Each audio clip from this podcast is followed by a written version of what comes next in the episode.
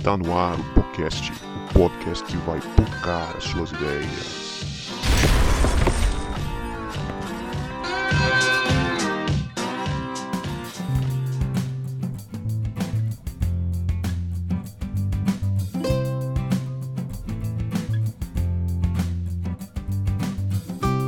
Para você que achava que a gente não voltava, a gente voltou e este é o podcast, o podcast que vai pocar as suas ideias. Meu nome é Guto e, como já diria o reverendo Zé Bruno, eu vou me lembrar de não me esquecer. Aí você mexeu com meu coração desse jeito. Fala galera, eu sou o Vini e eu tô aqui dando uma de Thanos, a procura do equilíbrio perfeito. Rapaz, Danou-se. Já que vocês vão Perfeitamente equilibrado. aí é brabo. é, já que vocês vão de música, eu sou o João Marcos. E como diz o Pato Fu, eu ando meio desequilibrado e nem sinto os pés no chão. Mano, o cara tirou um pato food, não sei aonde, velho. Aí ficou difícil. Na verdade, você mudou a letra, né? Que anda meio desligado, mas tudo bem. É, não, eu mudei, mudei. Fiz Ah, uma é. adaptada Paródia. aí. E eu sou o Leonardo, tô aqui nessa crescente da vida, me equilibrando, mas vamos crescendo aí. Pois é, galera, estamos aqui para mais um episódio da série do Discípulo Radical para falar do capítulo 6 sobre equilíbrio e não sei, acho que a fala de vocês da galera que já deu para entender, né? A minha ficou meio fora de contexto, mas eu vou tentar dar um sentido para ela lá na frente. né? Estamos aqui com um convidado de altíssimo garbo e elegância aqui com a gente, direto de Nova Odessa, São Paulo. Sim, o podcast está aí é, atravessando fronteiras nacionais e, quiçá, internacionais. Eu, em janeiro, eu devo estar indo a São Paulo. E aí, quem sabe, eu já tenho já um lugarzinho pra ficar, tá bom? Lugar pra dois, tá, filho? Por gentileza, tá? Se A gente puder. está cavando já a oportunidade ali na, não, na casa é. do irmão. Senão não Olha. sou eu, né? Senão não sou eu, né?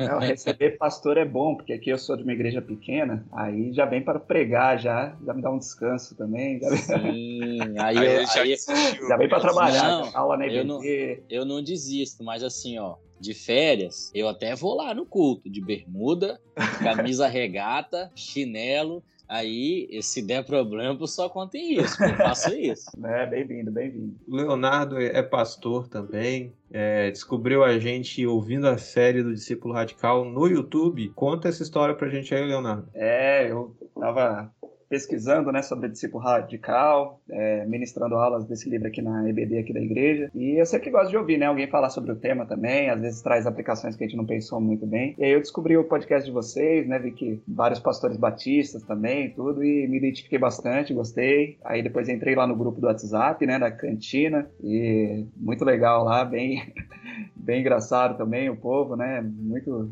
muito gostoso estar conhecendo vocês mais e é uma honra para mim estar participando aqui. Espero que possa contribuir de alguma forma aqui. Mas só de estar assistindo aqui de camarote já é muito bom, né? É isso aí, galera. Então, fica aí o convite pra você também, que ouve a gente e quer entrar no grupo. Entra no grupo aí, vai ser legal de conhecer. Quem sabe você grava com a gente aqui também. É Como é que aí. faz, Guto, pra participar do, do grupo? Ah, é, velho. Você tem que ir lá no direct do Instagram. Nosso Instagram é podcast.pocando suas ideias, tudo junto. E segue nós, né? Segue a gente lá no Instagram. E pede pra lá no direct pra você. é, fala que você quer entrar nesse grupo aí, que a gente manda o link pra você entrar. A gente te adiciona. Vai ser um prazer te conhecer, você fazer parte dessa galera aqui. É essa amizade, né? Que eu acho que a proposta do podcast aqui é a gente juntar amigos, né? Que pensam como a gente e caminhar junto. Então, galera, aproveitando já, deixo o convite para você seguir a gente no Instagram. Vai lá, curte, comenta. Toda vez que você faz isso, você dá visibilidade pra gente, pro nosso trabalho aqui. E divulga nosso, nossos episódios para alguém aí, vai ser legal. Marca a gente nos stories, que a gente faz uma citação aqui de você, manda um salve bem legal para você. Mas agora bora lá trocar essa ideia aqui sobre equilíbrio.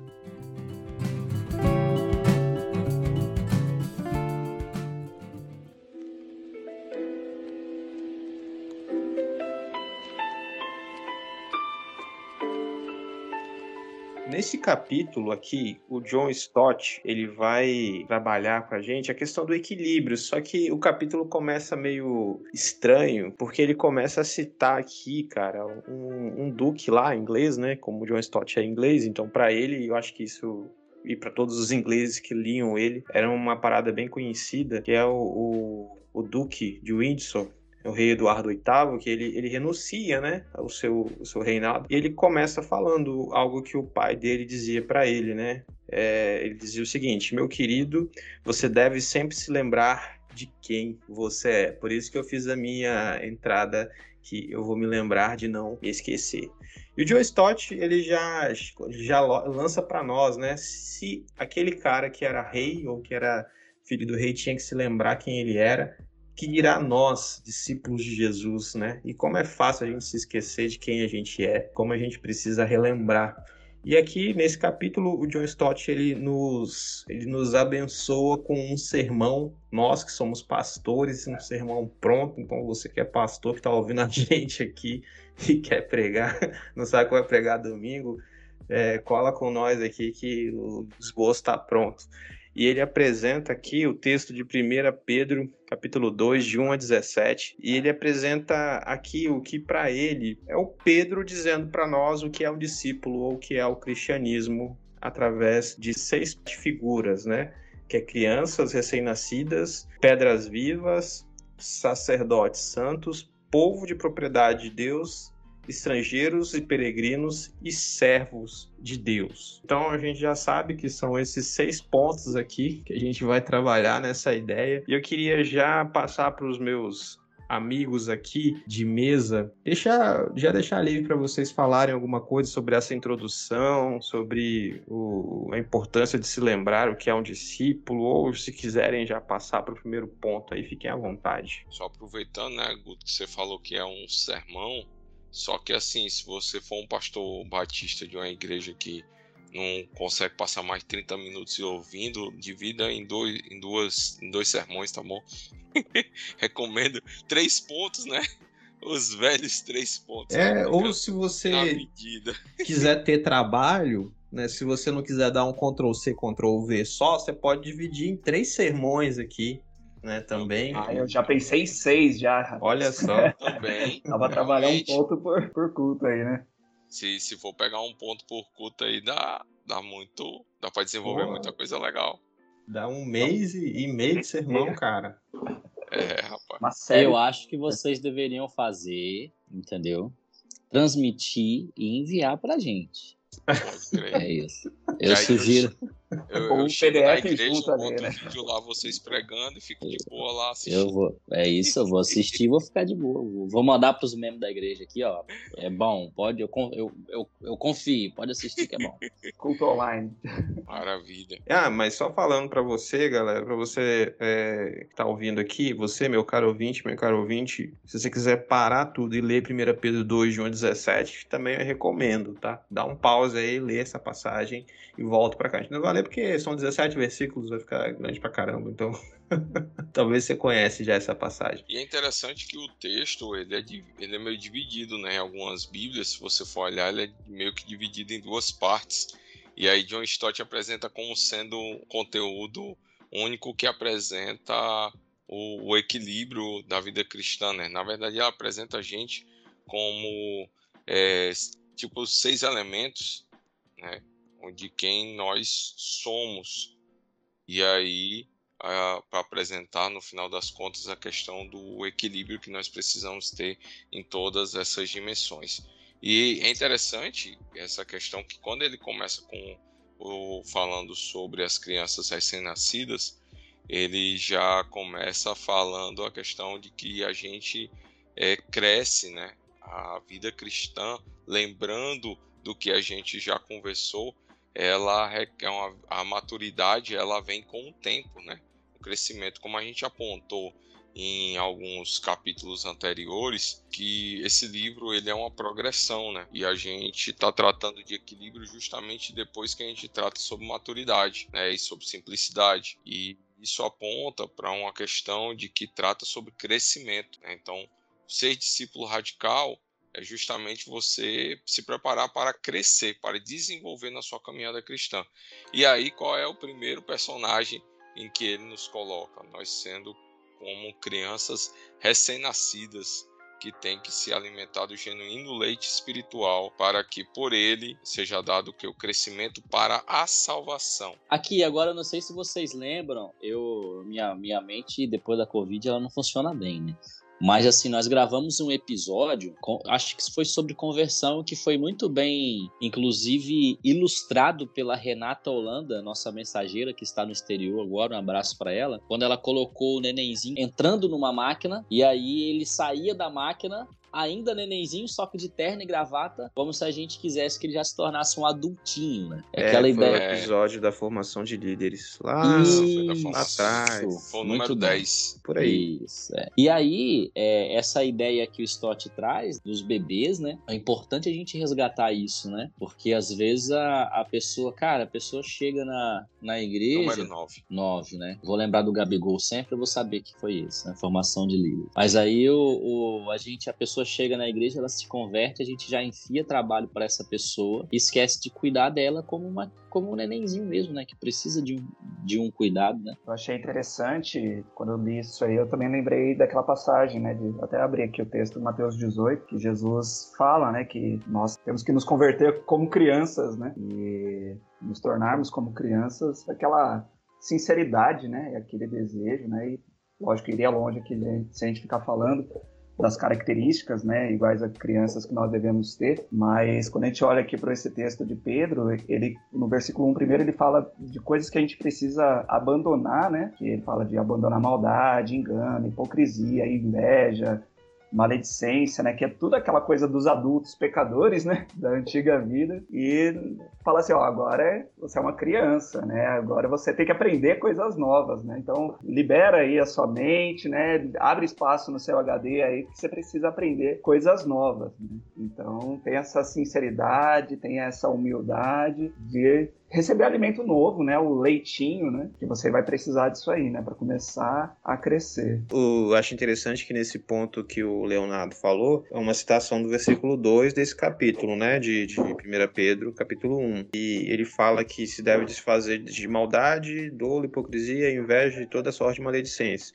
E o Stott vai falar que isso são coisas infantis, né? São características infantis, né? Então, o, eu acho que o Paulo vai usar a linguagem lá do do crente carnal, né? Então, o crente carnal ele né, é, na verdade, alguém infantil. E a gente já deve ter falado sobre isso lá em maturidade, maturidade também. Tem um capítulo sobre maturidade? Tem, né?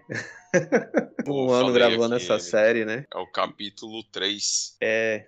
Foi o que eu citei aqui no começo. E aí, uma provocação que eu queria deixar para vocês, né? Se maldade, dolo, hipocrisia, inveja e maledicência são características infantis, Será que esse não é o problema da igreja evangélica brasileira, cara? O que a gente está vendo aí, a gente vê aí é, esse altar que é, que é levantado ao bolsonarismos e hoje também eu vi um vídeo de um culto pentecostal, provavelmente no interior do, do Nordeste, com bandeira do Lula, pessoal cantando hino da harpa.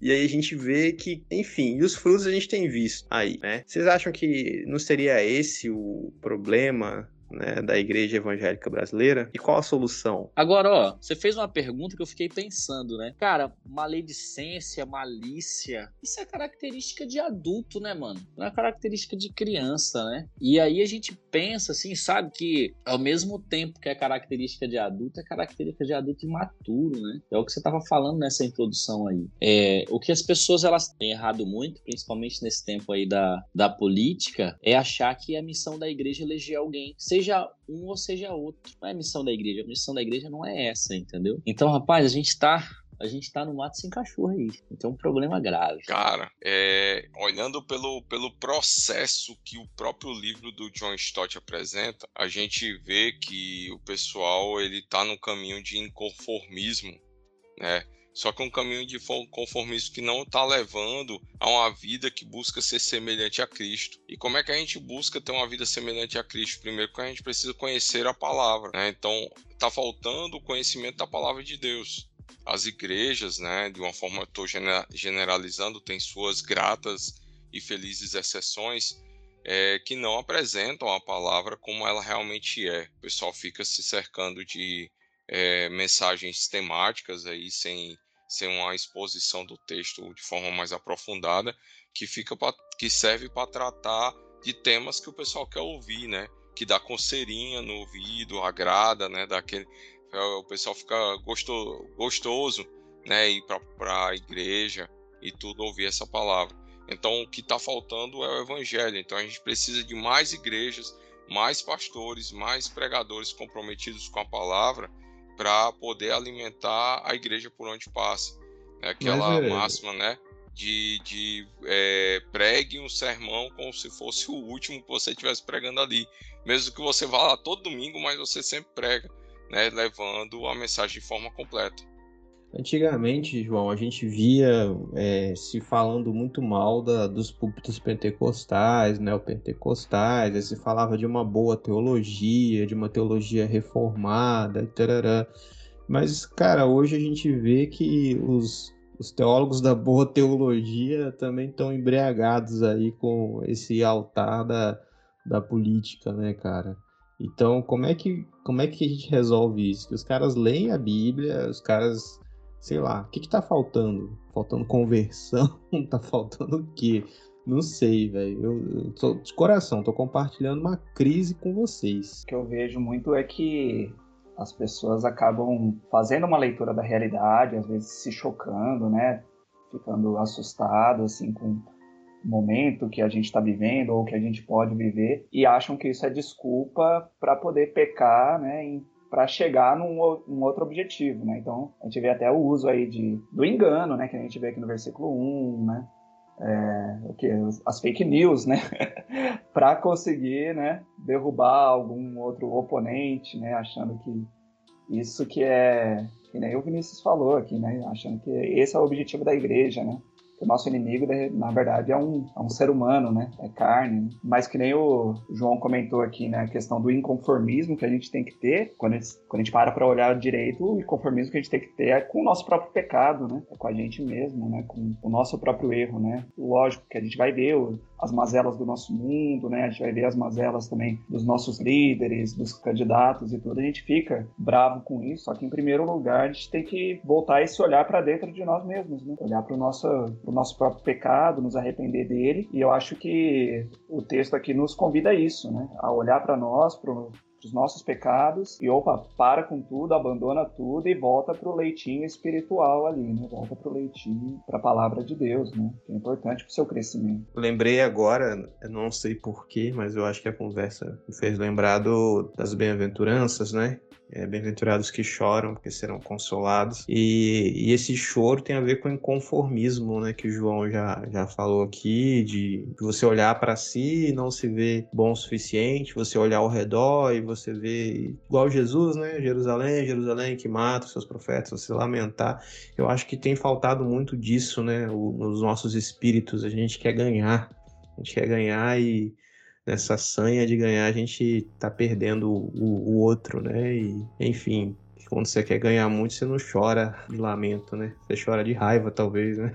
É, a gente está num, numa época que a nossa, a nossa igreja, de uma forma geral brasileira, ela se assemelha muito à igreja, assim, no sentido mal, né? A igreja de Corinto. A igreja de Corinto que era tida a igreja que tinha todos os dons, Paulo elogia, né? E aí ele ainda diz, cara, eu queria muito dar o, o um alimento mais sólido para vocês, mas vocês não estão em condições, vocês estão precisando voltar pro leite, né?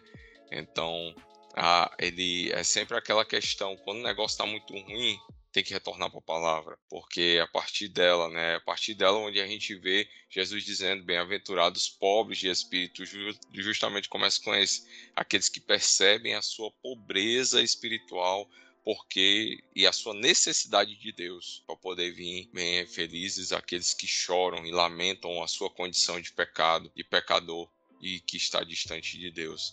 Então a gente como igreja a gente precisa retornar para essa condição, a gente reconhecer né, o nosso estado ruim, vamos dizer assim, usar esse termo pesado aqui, deplorável, depravado, né, de querer uma solução humana para os nossos problemas e a gente voltar, né, reconhecer isso e a gente se converter e se voltar para Cristo a palavra de Deus. Imagina a angústia do pastor Paulo, que tinha uma missão ali de é, alimentar o rebanho, e ele concluir e ter que dizer isso para a igreja: não, olha, eu queria dar algo mais sólido para vocês, mas eu não posso, vocês não estão prontos. E aí eu não sei nem como que vocês estão aí, quer dizendo, eu sou de Paulo, eu sou de Apolo, né? Eu sou de, de Lula, eu sou de Bolsonaro, e vocês estão aí se matando aí, eu tô querendo ensinar um trem bom para vocês, vocês estão aí. Uhum. É exa exatamente, exatamente isso, né? Cara, o Ed René tem um sermão dele, eu nem, eu nem estou escutando, nem escuto o Ed René tem, tem muito tempo, mas a gente tem um amigo nosso aí que é, faz a gente ter imersão de Ed René todo dia, quase que ele fica mandando vídeo pra gente o tempo inteiro, né? Nosso amigo um, Isaac. Um beijo para você, Isaac. É um beijo no seu coração, né? Mas teve um corte que ele me mandou do Ed René, que o Ed René ele, ele, ele chega e diz assim, ó, eu achava que a afinidade era algo que ajudasse na comunhão, mas a afinidade é o que tem destruído a comunhão na igreja. E ele cita esse texto, né? Enquanto uns têm afinidade com os que são de Paulo e outros têm afinidade com os que são de Apolo, ou seja, se eu visto amarelo, eu não sento quem tá do lado de vermelho, né? ou então se eu visto vermelho, eu não sento com quem tá com a camisa do Brasil, por exemplo, eu não tenho comunhão com esses. E aí eu não consigo ter unidade. É muito louco isso, velho. A gente tava, tava com o Vinícius sexta-feira num evento interdenominacional de, de evangelização e a gente tava assim no meio da palestra conversando, né? E é muito legal esse ambiente. Eu particularmente gosto desse ambiente diverso, né? Você tinha gente de várias igrejas ali sentado junto para aprender como evangelizar, né? Como isso é muito mais saudável do que o, o ambiente é, monocromático, monolítico, né? Denominacional, que às vezes nem é tanto, né? Mas a gente está clamando tanto por iguais, né? Quando a igreja nunca foi só de iguais, né? Enfim, fica a reflexão aí. Gente imatura não convive com diferença, né? Pois é aí isso prejudica a igreja né, na sua construção, que aí interfere até na, no segunda, na segunda parte do texto, né, que nos trata como pedras. Ele traz a metáfora das pedras vivas. E isso aí, como é que eu vou me aglomerar, né? Como é que eu vou me juntar para construir uma igreja com alguém que pensa diferente de mim e que eu não concordo e não tolero, não suporto, né? Justamente aquilo que a Bíblia mesmo fala, que diz que a gente suportai-vos uns aos outros, né? É, no sentido de dar suporte, mas em alguns momentos algum, a mesma palavra pode ser usada também para sentido de tolerar, de aguentar aquela pessoa. Então a gente entra nessa questão de entender que o nosso equilíbrio também está aí, a necessidade da gente é, entender o nosso papel como pedra que faz parte de uma construção maior que é a igreja. Tô tentando achar o versículo aqui, cara. É, é o verso primeira... 4, 5, 4, 4 5. a 8, né? Que ele usa aqui no texto, que eu vou ler Lei. 4 e 5. Chegando-se a ele a pedra que vive, rejeitada sim pelos homens, mas para com Deus eleita e preciosa. Também vocês, como pedras que vivem, pedras vivas, né, são edificadas casa espiritual para serem sacerdócio santo, a fim de oferecerem sacrifícios espirituais agradáveis a Deus por meio de Jesus Cristo, já entrando em outro tópico. É, e aí João já entrou nesse tópico aí da pedra, né? A imagem que ele dá de, da construção de um prédio, de um edifício, né? E é interessante que ele fala, né, pedras vivas, na verdade é um, é um edifício vivo, né? Não é a, o templo da igreja, mas é o templo que Deus está construindo no mundo, que são essas pessoas que que recebem a Cristo, né, como Salvador. A Igreja e Universal. Universal, né? É a obra de Deus. É o, tra... Deus.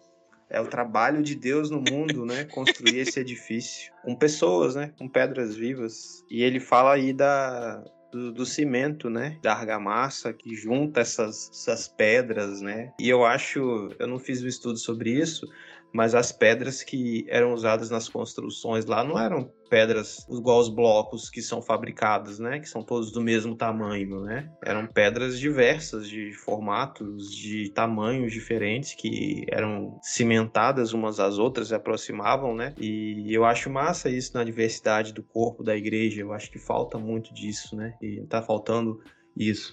E uma pergunta que eu tenho para provocar vocês aqui é como restaurar essa experiência comunitária da igreja no século XXI, né, num pós-pandemia, num ano de eleição, O que, que pode unir esse povo aí? O, o Hexa? Hexa-campeonato? O que, que vocês acham que a gente pode fazer aí, né, para unir a igreja, para restaurar essa experiência comunitária que a gente está precisando aí? Rapaz, eu acho que vai ter que ter muito pedido de perdão, né? Mas para isso a gente vai precisar retornar Jesus pro púlpito. Mas que vai ter que ter muito pedido de perdão, vai ter, cara. A gente chegar ao ponto de mesmo que não tenha, sejamos nós que temos falado ou que temos mas alguém ferido vai chegar pra gente, eu parei de ir pra igreja por causa disso, disso, disso, e coisas que a gente tá vendo agora, né? E a gente precisar dizer assim, ó, cara, mas a igreja não é nada disso, a igreja é Jesus, e Jesus nos ensina. Eu tô tendo uma experiência muito interessante, eu tenho um colega que ele é ateu, ele é ateu de extrema esquerda, para completar. Psicólogo, viu, desse psicólogo. E o cara, ele, ele simplesmente ele me falou uma coisa, João. Esse é o período da minha história que eu estou mais, tô, tô falando mais de da Bíblia, defendendo a Bíblia, do que muito crente. Porque eu tô vendo os crentes fazendo um monte de coisa, bicho. Eu tô dizendo, ei, cara, mas Jesus não ensinou isso, não. E é interessante que ele veio tirar dúvida comigo um dia desse. Cara, como é que é isso? Esse tema assim, esse tema assado. E eu fui lá, né, ajudando ele a ter bagagem para defender a Bíblia, defender a, a, nossa fé. Muito legal isso. Quando ele me falou, chegou a rir de emoção. Nem ateu, não, filho. É, não. Ele não é ateu, não. É mais tá crente que é muito crente, cara. Esse cara tá ele tempo. mesmo falou, cara, eu tô mais crente do que muito crente. Eu e meu amigo, dois ateus conversando, a gente chegou a essa conclusão. Fala que ele não tá distante do reino, não. Boa, vou lembrar isso a ele. Ah, mas eu respondendo a sua provocação, eu acho que falta entendimento do que é ser igreja, né? Das pessoas entenderem também a responsabilidade que Deus pôs sobre nós, porque o entendimento do que é igreja, né, é sempre um lugar onde eu vou ser servido, né? É terceirizar para o pastor me abençoar, para alguém me ensinar, para alguém orar por mim e tudo. É, tudo isso existe, né? Mas tem também a parte de eu também. Eu também sou pedra viva nessa edificação, né? Deus vai me usar. A igreja é de Jesus, é Ele quem constrói a base é o próprio Jesus, né, que é a pedra fundamental. Só que cada um de nós somos pedras vivas, temos uma função dentro né, dessa, dessa igreja. E por mais que às vezes a pedra que estava ali do meu lado, né, me deu uma cutucada, né, talvez me deixou desconfortável ali, é, eu ainda tenho meu papel ali dentro, né, dessa igreja e eu preciso entender isso, né, eu tenho as minhas funções, tenho meus dons, tenho meus talentos, tenho a incumbência de levar a palavra de Deus, tenho a incumbência de, de fazer discípulos também, né. Lá na conclusão do livro, não já querendo partir para o final, mas depois ele vai trabalhar essa questão de que estão em pares, né, Uh, esses pontos aí, né? Então, assim, a gente já viu aqui do bebê essa questão de que nós precisamos por isso que eu falei série de três, ser... três sermões, né? Você ah, divide sim, os né? pares aí. Verdade. Então a gente viu, né, que o bebê, ele, o bebê, ele deve olhar para si mesmo, né, e cuidar dele mesmo. Só que quando chega aqui na Pedra Viva, nós temos uma função, né, para para cumprir também. Né? Isso a gente precisa resgatar mesmo nas pessoas. Agora, como fazer isso é, é uma luta mesmo. Eu não sei se foi aqui no podcast ou foi alguma conversa que a gente teve falando da, dessa, da diferença dos discípulos de Jesus, né? Você tinha publicanos, Zelote, você tinha Pedro, que era pescador e era um judeu que né, queria ver essa libertação acontecer também. Foi o Vinícius ou o João que me falou isso quem usou a arma para defender Jesus não foi o Zelote. Não foi o Zelote que, que pegou a arma para defender Jesus, né? Foi Pedro, cara. É. Que louco. A gente né, tava véio? falando, a gente falou sobre isso há pouco tempo. Eu preguei isso ontem na igreja, inclusive, porque é, eu ontem resolvi falar de comunhão exatamente a sete dias das eleições, né? Então eu quis fazer essa provocação. Peguei o texto de Lucas em que Jesus ele escolhe os doze e aí trabalhei exatamente essa ideia. Fui pegando ali características de alguns discípulos, né? Você tinha, como você falou, publicanos, Zelote, você tinha é, o pescador, enfim. Você tinha o cara que era meio pessimista, tipo, né? E aí, trabalhando essa ideia das diferenças. Tinha um ateu também. É, tinha o cara. é, tinha o cara. Agnóstico, né? Natanael, Natanael ou Tomé?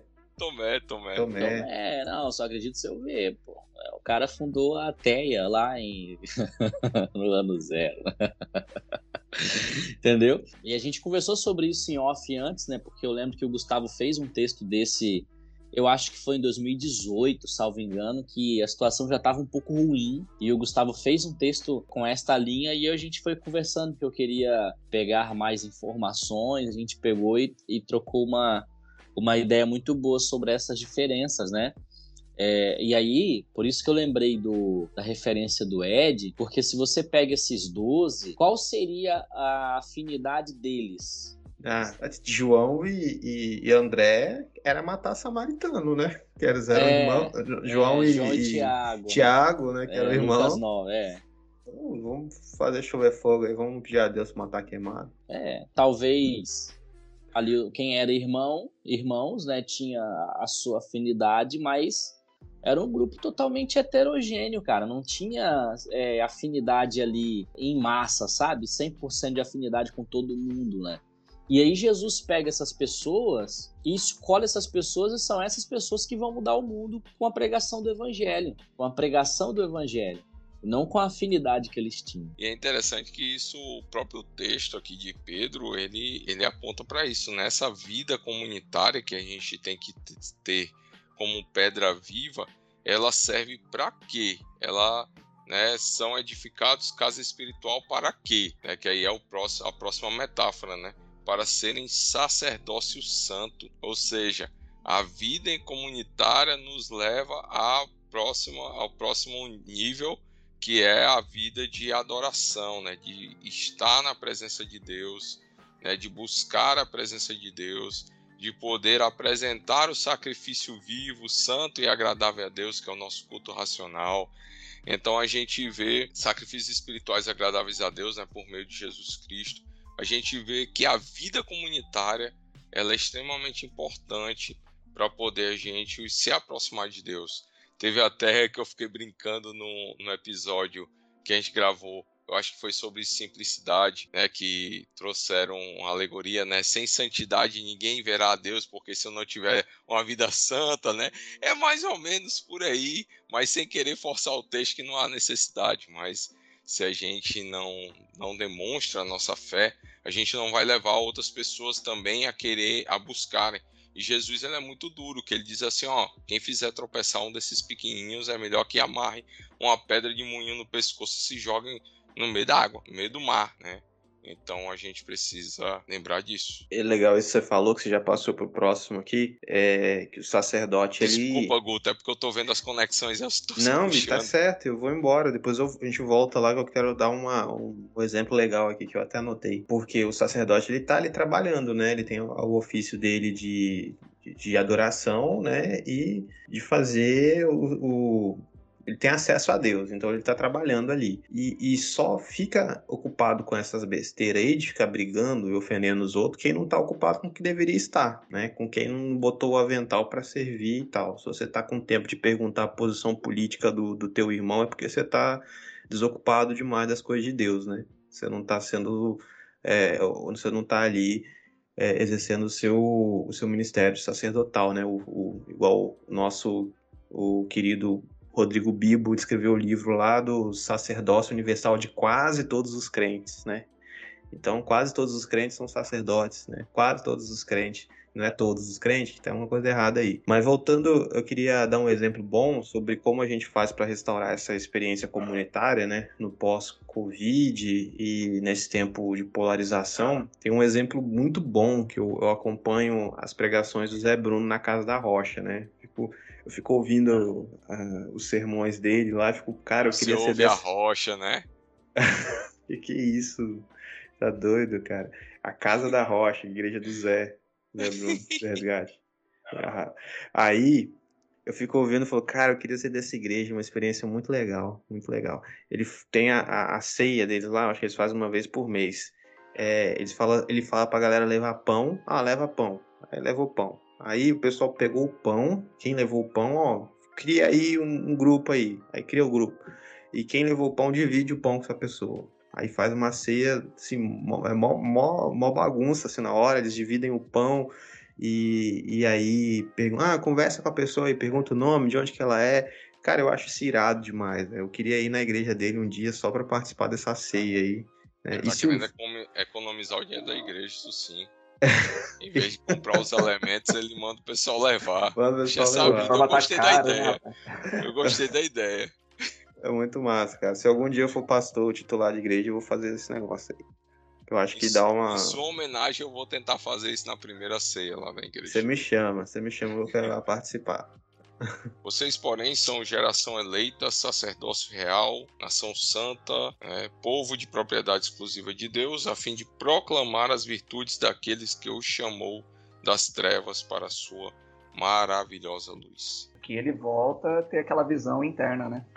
De você olhar para você mesmo, seu papel diante de Deus. E quando bebê você tinha que buscar o crescimento, e como sacerdote você tem que prestar o seu culto a Deus. Né? Não é de ficar criticando o culto, vendo como é que foi o louvor, se o pastor demorou na mensagem e tudo mais. Que ele é o culto público, mas cada um de nós temos esse dever de culto ao Senhor em todos os momentos. Entra nessa figura aí mesmo do sacerdócio universal. Todos nós podemos prestar esse culto, podemos oferecer esse sacrifício. Temos o sumo sacerdote que é Jesus Cristo, não temos mais toda aquela separação do átrio, do santo dos santos e tudo.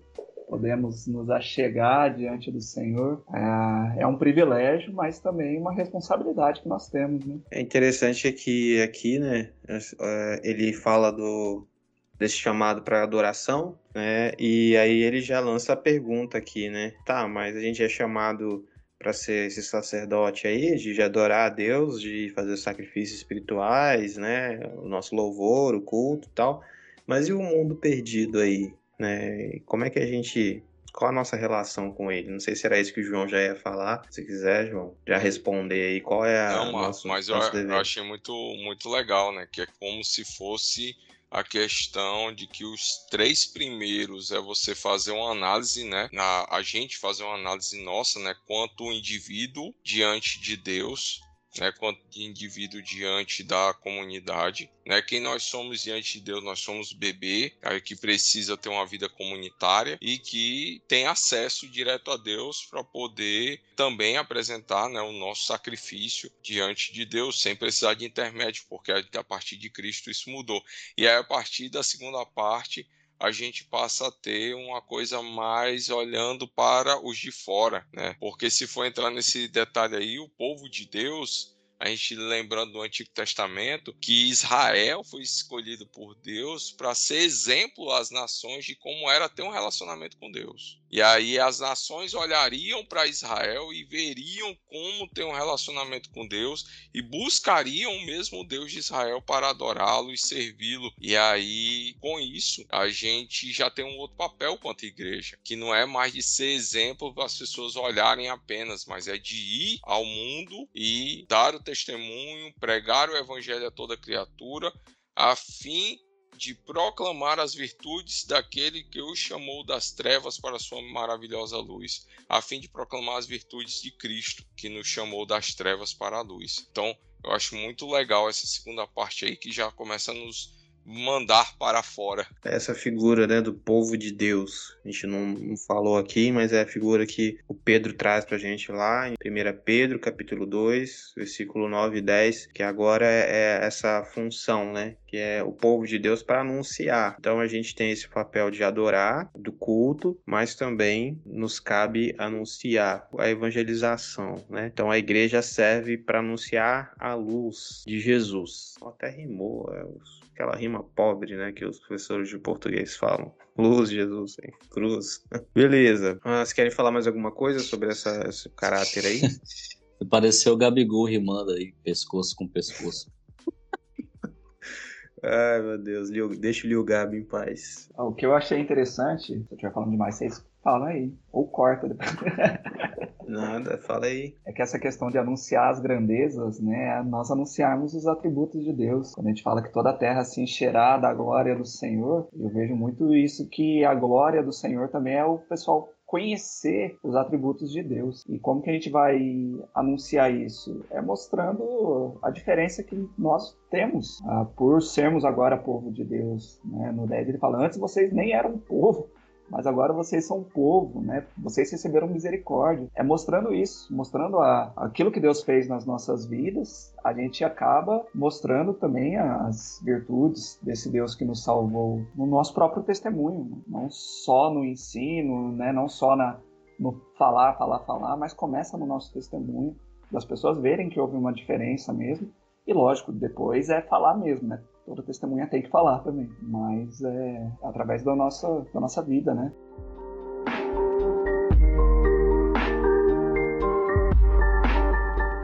outra imagem que ele, que ele traz aqui é de estrangeiros, né? Estrangeiro e peregrino. E qual versículo que tá? Versículo 11. Isso. Amados, peço a vocês, como peregrinos e forasteiros que são, que se abstenham das paixões carnais que fazem guerra contra a alma, tendo conduta exemplar no meio dos gentios, para que quando eles os acusarem de malfeitores, observando as boas obras que vocês praticam, glorifiquem a Deus no dia da visitação. Eu achei massa esse ponto. Ele vai dizendo, né, que justamente essa coisa do peregrino, do forasteiro, era a condição deles mesmo, que a igreja no século I não tinha ouro nem prata, né? Hum. Não tinha catedrais, não tinha carro importado, não tinha igreja em Orlando, né? Era... não devia a Receita Federal, né? Enfim, a igreja era Tá mais preocupada com sua cidadania celeste. Eu entendi a referência, Capitão América. Eu entendi a referência. Esse não precisa oh. nem tu, tu entregar, Vinícius. Isso aí tá tão na cara. Oh. Vou botar aquela figurinha assim, ó. Separa, tá? pois é. E aí, essa figura do forasteiro e tal, do peregrino, era, era de fato né, um pouco do que eles eram. Eles, assim como o filho do homem, não tinham onde reclinar a cabeça, eles estavam sendo perseguidos, né? pelo Império Romano e estavam morrendo, sendo incendiados em praças públicas, sendo jogados para lutar com, com feras né, no, no Coliseu. E os caras estavam dispersos, estavam né? dispersos. E eu acho que é uma parada que eu queria até gravar um episódio só sobre isso, sobre essa parada de pátria celeste e pátria pátria mesmo, né? Pátria amada Brasil. Eu acho que tem uma coisa que a gente precisa refletir sobre isso, né? Vocês acham que hoje os crentes estão preocupados com essa ideia da pátria celeste? Ou é só uma coisa bonitinha que a gente fala, né? A gente tem até um hino, né? Nós somos batistas, temos a minha pátria para Cristo, eis a minha petição, minha pátria tão querida. Vocês acham que a gente está preocupado com a pátria celeste ou a gente está preocupado em fazer mais um, sei lá, mais uma idade média onde a igreja que governa aqui nessa terra? Ó, oh, só pra gente ter uma ideia. Quando você ouve alguém da igreja falando assim, não, mas nós precisamos, em nome de Deus, defender a família e a pátria. A gente precisa defender a igreja. Você não acha que esse sentimento, aliás, esse pensamento, esse tipo de fala já não carrega um certo apego a isso que a gente vive aqui? Porque assim, se a gente é peregrino, estrangeiro, a gente deve ter apego a essas coisas daqui, é primeiro ponto. Segundo ponto é pensar, sabe, que a igreja, ela não precisa de uma defesa. Exatamente por não ser desta terra. Vocês já pensaram nisso? A igreja ela não precisa de defesa porque ela não é daqui. E o próprio Jesus disse que as portas do inferno não prevaleceriam contra a igreja. Então a gente tem um problema aí que é crônico. Eu acho que isso não melhora, independente. A gente está aqui há seis dias da, do grande dia. A cinco do, do grande dia, que é a final da Libertadores, e a seis do segundo grande dia, né? E eu acho que é um problema crônico, cara. Isso não vai resolver. Exatamente por conta dessa visão. As pessoas hoje, elas não vivem mais com aquela ideia de que, olha, minha pátria é celeste. Eu não sou desse mundo aqui. Eu estou aqui, mas eu não sou daqui. Eu não sou pessimista, mas a minha ideia é que isso vai piorar um pouquinho. Pior que vai, velho. Vai piorar, sim. Rapaz, pior que eu vejo o seguinte versículo como resposta a essa pergunta, né? Como a situação atual da igreja de uma forma geral. O 1 Coríntios 15, 19 diz: Se a nossa esperança em Cristo se limita apenas a esta vida, somos as pessoas mais infelizes desse mundo ou mais miseráveis deste mundo. Eu vejo que a esperança de muitos dos nossos irmãos e líderes está em Cristo para esta vida, inclusive para fazer todo esse projeto de poder cristão Na verdade, é, eu vejo a gente eu assisti né, uma parte da primeira temporada do Conto da Aya e a Rita chegou a assistir mais vezes e a gente conversa várias vezes Eu, eu casa. vi a primeira temporada, achei Deus massa nos demais. livre Essa série. de uma nação evangélica, né? Justamente por conta do que a gente vê nessa série que foi escrito muito antes dessa confusão todinha aqui no Brasil, dentro de um contexto fora do Brasil, mas que hoje, querendo ou não, muitos, muitas lideranças da igreja têm se levantado muito apaixonada por esse tipo, por- pelo tipo de liderança. Era Então, embasamento bíblico, né? O- Isso, no Antigo a Testamento, violência, a, a escravidão das mulheres ali. Pegava da- assim, das uma, mulheres, é, uma passagem bíblica e falar e eles reproduziam aquilo para legitimar a violência que era feita às mulheres ali.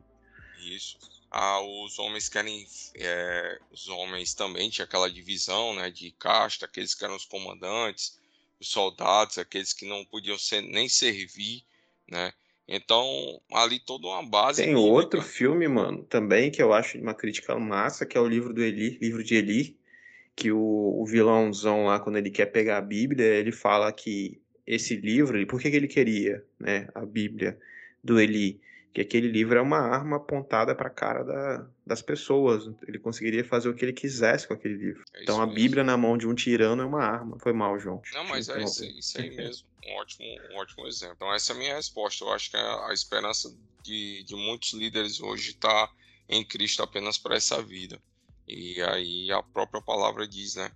Nessa condição, nós somos os mais miseráveis de todos deste mundo. O John Stott ele trabalha que esses dois termos que são usados no versículo 11, né? estrangeiro ou forasteiro, diz que ele não tem direito no lugar onde vive. E o peregrino, ele não tem um lar. Então, entra muito nisso mesmo. Muitos estão muito acostumados onde estão, se sentem donos daqui, né? Eu acho que foi mais fácil receber essa mensagem para o povo da época que eles estavam vivendo ali a diáspora, né? Eles estavam espalhados ali pelo Império Romano. Acho que ainda não tinham criado tantas raízes nos lugares, mas para nós parece que cada vez fica mais difícil de entender que nós não pertencemos aqui. Lógico que não tira nossas respon- responsabilidades sociais, que a gente vai ver mais para frente, só que tem que ter esse equilíbrio para não se apegar tanto, não se É, apegar o- a nada, né? As coisas Na história, a gente vai ver que a igreja passou a ter problema com a apostasia quando ela ficou rica, né? Quando ela parou de ser perseguida, quando ela virou o poder dominante ali, né? A partir do século IV,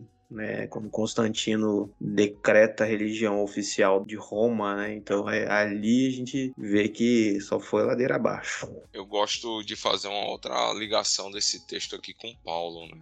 Que é aquele texto lá que todo embaixador do rei lembra, né? É, portanto, somos embaixadores da parte de Cristo, como se Deus exortasse por meio de nós. Em nome de Cristo, pois pedimos que vocês se reconciliem com Deus. Nós somos embaixadores, então, como peregrinos e forasteiros aqui, a gente tem que se comportar como se fosse também um embaixador, né? representante do nosso reino aqui na terra. E a gente precisa cuidar com a nossa forma de falar, a nossa forma de agir, a nossa forma de expressar como nós pensamos, a nosso respeito né, pelo, por aqueles que são desta nação terrena. A gente precisa ter, porque nós somos embaixadores de Cristo. Então esse texto de Pedro ele nos puxa para essa lembrança, que além de peregrinos e forasteiros, nós temos uma responsabilidade de demonstrar o nosso reino aqui na Terra. Isso aí. aí mas o, o Leonardo já tinha falado que a gente também precisa, a gente tem responsabilidades, né? Nós somos chamados, é, o John Stott ele vai falar aqui, né, para sermos servos, servos para servir, né? Então a gente é chamado para servir no mundo. E o John Stott chama isso de cidadania, né? E ao mesmo tempo ele vai dizer que a gente é, é chamado para é, ser um povo livre, sem fazer mau uso da liberdade, mas vivendo como servos de Deus e a mostrar respeito para com todos, os irmãos na fé e as autoridades, né? Então a gente é chamado para sermos cidadãos conscientes, submeter as autoridades, silenciar as críticas e fazer o bem, respeitar a todos. E aí anda junto, né? É o complemento da, da anterior, né? De você ser um cidadão do céu e você também ser um cidadão engajado, ser inculpável, né? No que você fizer, não ter nada para o povo te encher o saco. Se forem arrumar uma coisa para te pegar no teu pé, que seja, sei lá, por ser parecido demais com Jesus, ou sei lá, como Daniel, né? Daniel foi pego por ser fiel, né, a fé dele. É, isso aí puxa até já pro, pro último, pra última metáfora, né? Que o verso 16 diz assim: Como pessoas livres que são, não usem a liberdade como desculpa para fazer o mal. Pelo contrário, vivam como servos de Deus. Né? A, É gente, a gente ser chamado para mostrar às pessoas que nós somos servos do Criador, servo, nós somos servos daquele que criou todas as coisas, que é o Rei soberano sobre todas as coisas, que está acima de qualquer governo terreno e que não depende de nós para tomar decisões e para continuar o seu plano de salvação. né? Então, o nosso papel de servir a Ele é também mostrar para as pessoas, para a gente praticar o bem, né? para a gente silenciar a ignorância dos insensatos, para a gente poder mostrar, quando observarem as boas obras que a gente pratica, as pessoas possam glorificar a Deus, porque por meio da igreja é que o mundo será alcançado para a glória de Deus.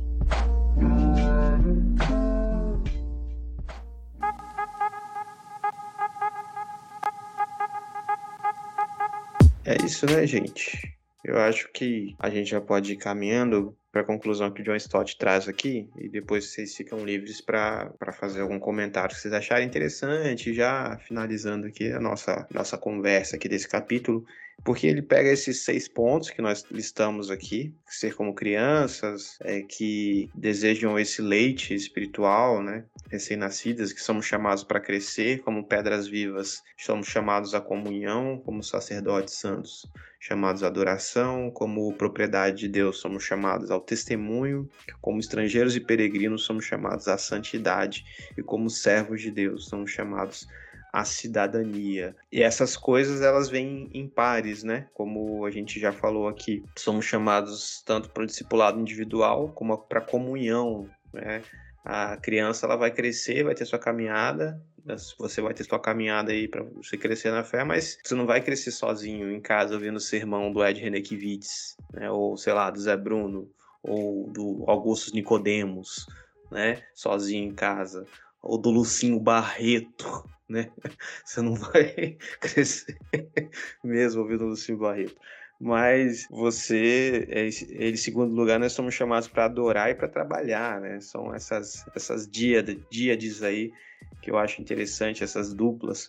Em terceiro lugar, somos chamados tanto para ser peregrinos, tanto para a cidadania. Então, fica aí para você que não é pastor, que não vai pregar esse sermão, mas para você lembrar o que, que você é, o que, que você tem que fazer, né? O que, que Jesus espera de você na sua caminhada aí. Cresça, tenha comunhão, adore, trabalhe. Quando você trabalha, você não tem tempo de ficar reclamando, falando mal dos outros, né? E vai peregrinar na tua caminhada, as tuas, as tuas, sabe, contemplações, mas também seja cidadão, né? Honre o nome de Cristo que está colado em você e lembra quem você é. Então, galera, fica à vontade aí também para as considerações finais. Eu achei interessante porque é um belo resumo também sobre esse crescimento espiritual que a gente tem que ter com Cristo. Dá para usar esse texto aqui para um belo trabalho de, de, início de caminhada cristã mesmo, né? De, de discipulado, assim, eu achei muito interessante. E depois, conforme a gente vai crescendo, entender isso aqui é primordial para a gente continuar na nossa vida cristã. Até se a gente pegar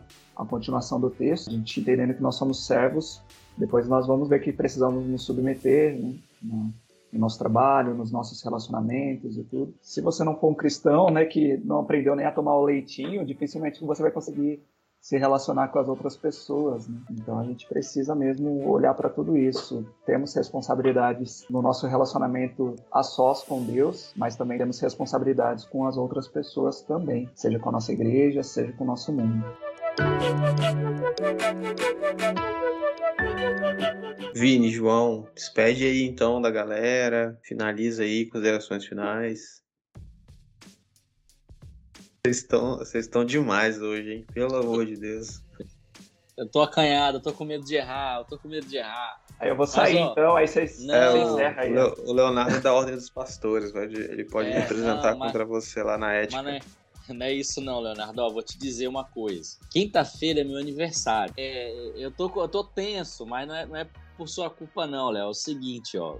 Quinta-feira é meu aniversário. Dia 29 é aniversário da minha esposa. E é a final da Libertadores. E dia 30 tem eleição. Você imagina como é que eu tô aqui, entendeu? Conhece um bom psicólogo aí pra. Pois é, velho. Dormia quatro horas por noite, deve estar dormindo duas agora, né? Pois é, rapaz. Aí tá tô com essa dificuldade aí. Mas, ó, é tudo isso aí que vocês falaram e muito mais. Vamos despedir aqui. Um beijo no seu coração. Já era pra falar o jargão, é? Tá certo. É. Não, é isso mesmo, pessoal. A gente tem que buscar uma vida de equilíbrio. Nossa caminhada cristã. É, a gente tem que buscar ser, ser semelhante a Cristo. E se a gente olhar para Ele, a gente vê realmente uma vida equilibrada. Não vamos estar se embrenhando em discussões inúteis, debates inúteis, não. Vamos pregar o Evangelho de Cristo e servir a Deus, que é o melhor que a gente faz. Beleza? Valeu, galera. Um cheiro. Valeu, Leonardo. Obrigado, cara, por ter participado com a gente aí dessa, dessa conversa. É, como eu sempre digo, a gente, a gente só inicia as conversas, né? Então, a gente fica feliz de ter participado com a gente aí, iniciando essa conversa. E fica à vontade aí para despedir da galera. Muito obrigado, pessoal. Uma honra mesmo participar com vocês. Espero que tenha sido bom. E que Deus abençoe a todos vocês. Um abraço. É isso aí, galera. Fiquem com Deus. Deus abençoe. E tamo junto. Até a próxima. Valeu.